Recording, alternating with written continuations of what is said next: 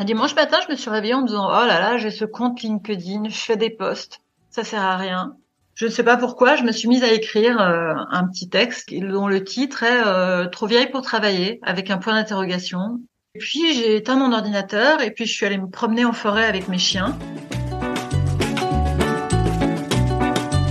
Vous écoutez le 52e épisode de PLAF.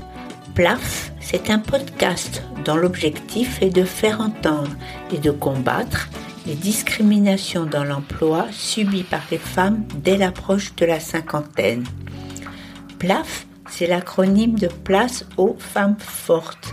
Je m'appelle Claire Fleury, je suis retraitée, passionnée par les mutations du monde du travail, mobilisée contre les inégalités femmes-hommes et en campagne pour contribuer à déconstruire les stéréotypes agistes et sexistes le 8 mars dernier, j'étais assez fière d'avoir réalisé l'épisode 47, un épisode qui faisait entendre les voix de dix femmes et d'un homme confrontés à l'impossibilité de retrouver du travail à cause de leur âge.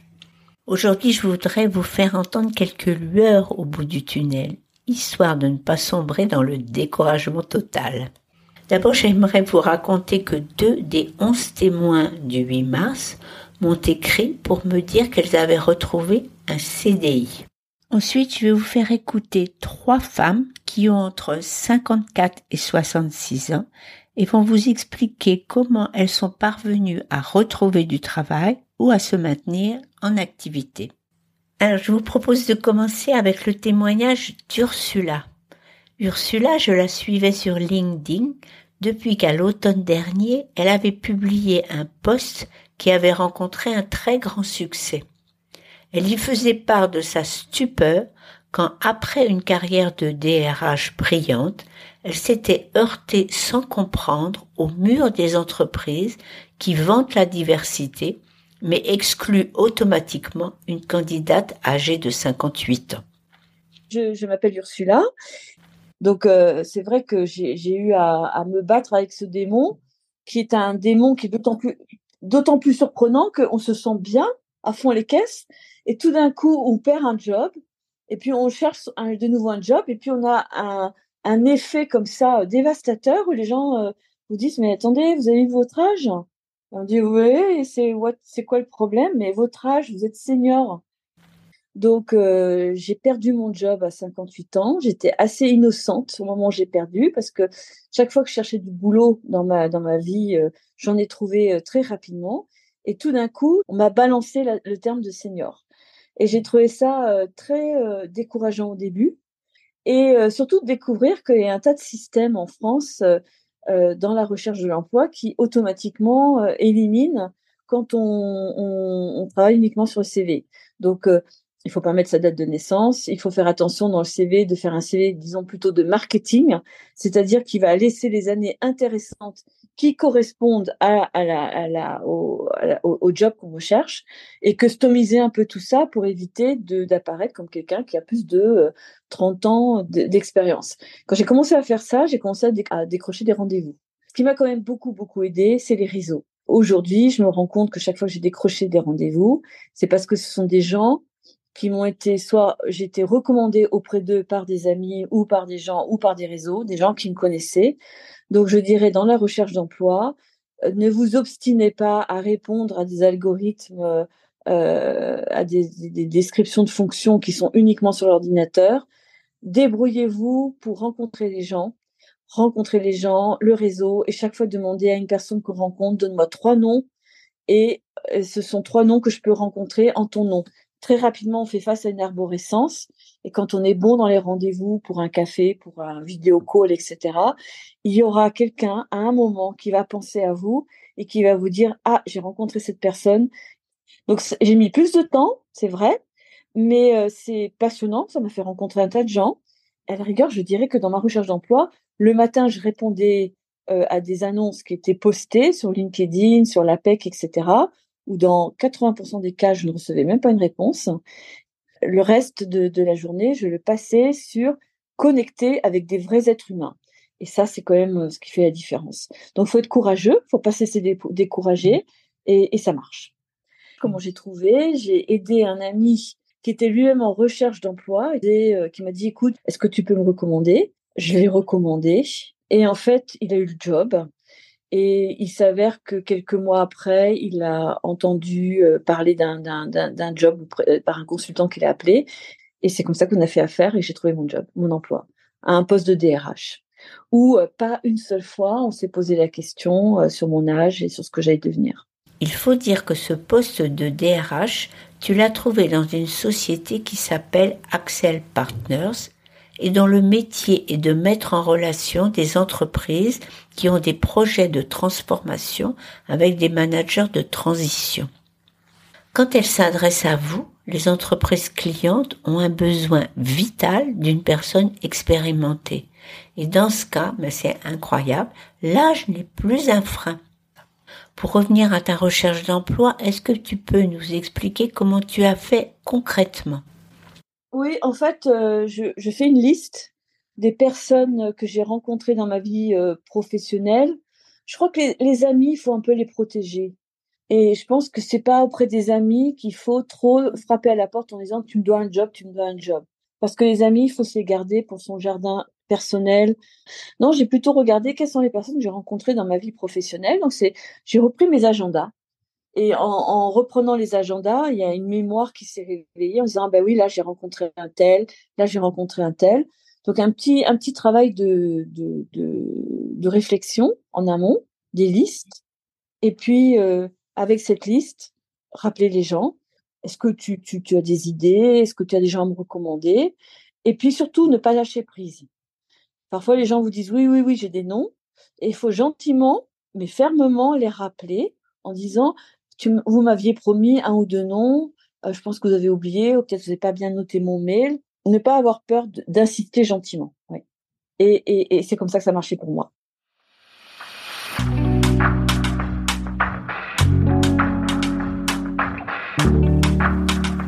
Et maintenant, je vous propose d'écouter un autre profil et une autre manière d'exercer une activité professionnelle qui peut-être vous intéressera, surtout si vous êtes à la recherche d'un revenu complémentaire. Euh, je m'appelle Pascal, j'ai 66 ans, je suis retraitée depuis deux ans. Pascal Chazelle est retraitée, mais a bien l'intention de rester en activité. Comment fait-elle? Elle fait ce qu'elle a fait toute sa vie, prendre appui, capitaliser sur son expérience, ce qui la met suffisamment en confiance pour rebondir vers d'autres perspectives et d'autres projets. Avec toi, une question s'impose. Je l'emprunte à Annick Cogent, pour laquelle, entre parenthèses, j'ai la plus grande admiration. Alors, Pascal, est-ce que tu veux répondre à cette question? Je ne serais pas arrivée là si. Ce qui a beaucoup changé ma vie, c'est que j'ai été expatriée pendant cinq ans. J'étais conjointe d'expatriés. Et en famille, en fait, j'ai pu euh, constater les différences euh, culturelles dans, aux États-Unis par rapport à la France. Et ça m'a ouvert l'esprit sur euh, énormément de, de points. Qu'est-ce que tu as fait quand vous êtes revenu en France? Je suis rentrée donc des États-Unis, j'avais pratiquement, j'avais 40 ans, oui, 40 ans. Et au retour des États-Unis, j'ai consacré ma, ma, vie professionnelle à assister des, des expatriés qui arrivaient en France pour des sociétés, pour travailler dans ces sociétés. Ils arrivaient en famille. Et mon, mon job, c'était de les assister pour retrouver, pour trouver un logement, pour trouver des écoles éventuellement quand il y avait des enfants, et pour euh, bah, les assister même sur le plan de leur visa, de leur carte de séjour. Puis euh, dans la mobilité internationale, je suis, j'ai ensuite été euh, en CDI à, à, plus de 50 ans pour euh, accompagner les étrangers. Alors là, c'était dans, l'immigration. Et, euh, et après, comme j'étais consultante en, en ce qu'on appelle relocation, c'est-à-dire comme je vous disais, j'assistais les expats. Et j'ai donc eu un CDI pendant trois ans, alors que je m'y attendais pas du tout. Mais j'ai pris le, j'ai pris le challenge avant de, de prendre une retraite qui n'était pas une vraie retraite, parce que, mais une retraite de salarié, je dirais.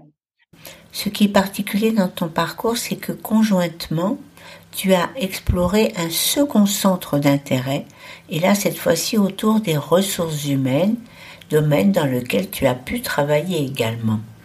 Donc j'avais cette richesse de, de devoir de, de savoir demander de l'assistance aux autres, de me former aussi, parce que j'ai décidé de me former à plusieurs, à plusieurs, de plusieurs façons, que ce soit au coaching, que ce soit à l'accompagnement aux, aux personnes qui recherchaient un emploi, où là c'était plus du tout dans l'international.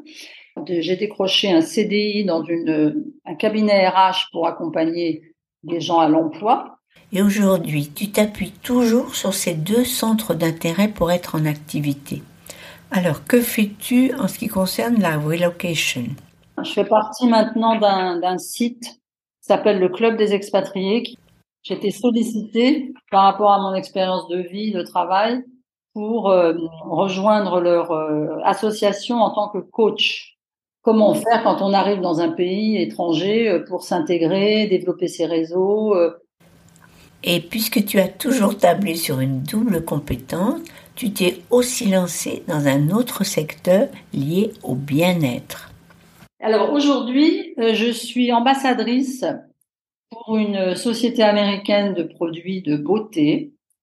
Et euh, mon, mon, ma tâche, en fait, ma mission, c'est surtout de conseiller les, les, personnes, les femmes et les hommes, mais surtout les femmes, lors de soirées beauté, par exemple, où je leur fais un soin et euh, où elles peuvent après donc commander en fonction de mes conseils. Euh. Et en plus du soin, tu veux valoriser ton expérience passée de coach.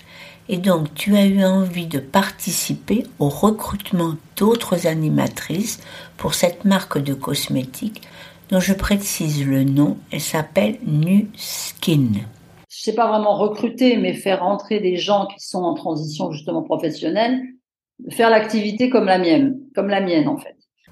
J'invite les auditrices qui seraient intéressées par un complément de revenus et une activité qui peut s'exercer librement je les invite à consulter le site de Pascal, My Beauty Essentials. On voit que j'ai pas été propre d'anglais, que j'ai mise en référence de l'épisode. Ça sera Pascal qui se chargera de votre formation et vous guidera pas à pas pour cette nouvelle activité. Pour conclure, j'aimerais bien que tu puisses nous dire ce qui te semble avoir été les clés de ta vie professionnelle. Ce que j'aime beaucoup, en fait, c'est que, et dont je suis fière, c'est qu'il y a cette, euh, comment dire, ce fil conducteur qui a toujours été euh, la formation. Donc, je me suis toujours formée.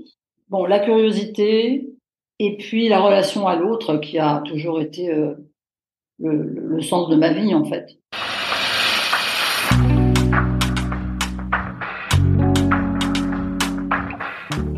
J'ai le témoignage le plus extraordinaire pour la fin. Je vous invite à écouter l'aventure de Séverine, qui, comme elle le dit elle-même, a bénéficié de ce qui, il faut bien le dire, semble relever d'un miracle. Euh, donc moi, je m'appelle Séverine Durand, j'ai 54 euh, ans et euh, j'ai changé de vie il y a deux ans. J'ai quitté Paris et je suis venue m'installer à la campagne, à Cluny, je suis graphiste, j'ai fait de la communication depuis très longtemps, puisque je peux gérer la communication de A à Z. Euh, et là, j'ai répondu euh, dans l'année à, à sept, euh, sept candidatures. À chaque fois, ça allait jusqu'au bout. Et puis à chaque fois, à chaque fois, on m'expliquait que bah, ils avaient trouvé euh, beaucoup mieux que moi, avec plein plein de compétences, mais surtout beaucoup plus jeunes. Et moi, je demande pas euh, non plus un salaire mirobolant. Hein. Je sais que je suis à la campagne. Euh, enfin voilà, je sais que c'est un peu la crise partout euh, et que la fonction communication n'est pas primordiale dans l'entreprise. Enfin voilà, en tout cas, c'est ce que souvent pensent les entrepreneurs. En fait, j'ai compris que j'étais trop vieille pour trouver du travail et pour être embauchée. J'avais passé 50 ans. C'est la première fois de ma vie que je passais des entretiens après avoir eu 50 ans. L'entretien d'avant, j'en avais 48 ou 49 et ça s'était très bien passé. Et puis là, il n'y avait plus rien qui marchait. Alors, il n'y a, rien, a rien qui avait changé. Après des, des refus où je, suis arrivée en dernière liste, où, où, en Zoom, la fille te dit euh, Ah là, je suis impatiente qu'on commence à travailler ensemble. Et puis derrière, tu reçois trois lignes de SMS, de mails en te disant Finalement, j'ai pris quelqu'un de plus jeune, euh, bon courage. Moi, j'ai passé des semaines à pleurer. Hein. Et tout d'un coup, euh, bah, je me suis retrouvée au RSA. si j'avais pas été propriétaire de ma maison, avec très peu de charge, c'est-à-dire que j'ai pas chauffé cet hiver, j'ai un poêle à bois et j'ai chauffé avec du bois que j'avais que j'ai coupé sur mon terrain. Euh, j'ai besoin de rien. Ça fait deux ans que je me suis pas acheté un vêtement parce que j'ai des stocks de vêtements en tant que ex-parisienne. J'ai tout ce qu'il me faut. Réellement, si j'avais pas eu ça, je me retrouvais SDF. Euh, apprendre à vivre avec 527 euros par mois, c'est euh, c'est assez intéressant. Découvrir que si des amis vous prêtent 100 euros, la CAF vous supprime 100 euros. Donc en fait, j'ai une amie qui m'a prêté 2000 euros et donc j'ai pendant cinq mois pas eu le RSA. Résultat des courses, j'ai complètement lâché l'affaire en me disant, eh ben, je vais apprendre à vivre avec 527 euros par mois. Et puis, tant pis. Mais en tout cas, en fait, une fois que vous êtes au RSA, c'est très compliqué d'en sortir. À moins d'une baguette magique. Et moi, la baguette magique, c'est que un dimanche matin, je me suis réveillée en me disant, oh là là, j'ai ce compte LinkedIn, je fais des posts. Ça sert à rien. J'ai 15 euh, contacts. Je n'arrivais pas trop à comprendre l'intérêt de ce, média, de ce, réseau social professionnel. Et du coup, je suis allée sur LinkedIn pour me désinscrire et pour supprimer mon compte. Et puis, à défaut de supprimer mon compte, euh, j'ai lu euh, quelques posts que j'ai trouvés sympas. Je ne sais pas pourquoi, je me suis mise à écrire euh, un petit texte dont le titre est euh, Trop vieille pour travailler, avec un point d'interrogation, et puis une photo avec ma binette, et qui était un peu un, un peu un cri du cœur, mais sans colère, sans, sans acrimonie, c'est juste en disant bon bah on est en train de nous parler de bosser jusqu'à 67 ans et, et moi en fait euh, là j'en ai 54 et et il n'y a pas de boulot quoi. Et on embauche systématiquement euh, des gamins qui ont aucune expérience et tant mieux pour les gamins en question. Mais euh, bon voilà, j'étais assez dépitée. Et puis et puis j'ai éteint mon ordinateur et puis je suis allée me promener en forêt avec mes chiens. Et puis quand je suis revenue euh, chez moi quatre heures plus tard, j'avais plus de 250 000 vues, euh, j'avais plus de 400 messages en commentaire ou en message perso. Et un mois après, euh, je suis à plus de 820, pratiquement 830 000 lecteurs. Euh, j'ai pratiquement 5000 réactions. Euh, j'ai eu en tout à peu près, alors je les compte plus maintenant, mais Globalement, j'ai dû avoir à peu près 2000 messages. Sur les 2000 messages, il y en a eu trois qui étaient des messages désagréables. Tout le reste, que des messages de soutien, de solidarité, plein de propositions de travail. Dans mon cœur de métier, on m'a proposé plusieurs missions euh, avec euh, des petites structures, des grosses structures, mais avec des projets formidables, éthiques, enfin qui me correspondent. Et maintenant, euh, bah, je suis un peu débordée de boulot. Je suis ravie. je n'ai aucune explication à ce qui s'est passé. Moi, j'appelle ça une baguette magique.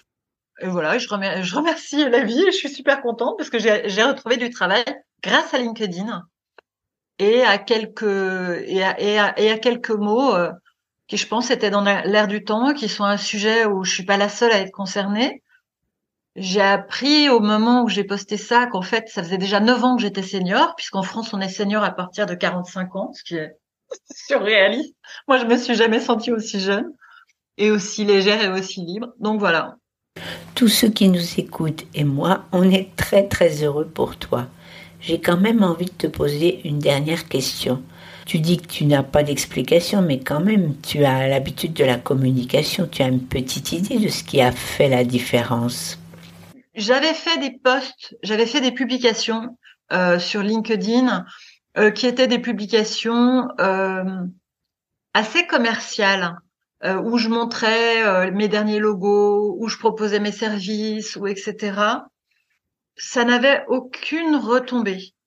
En fait, il y a un moment où j'ai, je pense que ce que j'ai écrit, c'était vraiment extrêmement juste pour moi à ce moment-là, et que c'était plutôt, je je parlais du monde dans lequel je vivais. Euh, et encore une fois, je pense que ce qui est important, parce que j'ai eu beaucoup de retours de gens qui m'ont dit, c'est très juste et en même temps c'est très agréable parce qu'il n'y a pas d'agressivité, il n'y a pas de colère, il y a juste un état de fait en disant il y a un truc qui va pas parce qu'il y a un truc qui va pas. On peut pas être seigneur à 45 ans et vous demander de bosser comme des malades jusqu'à 67 ans. C'est juste, ça ne va pas.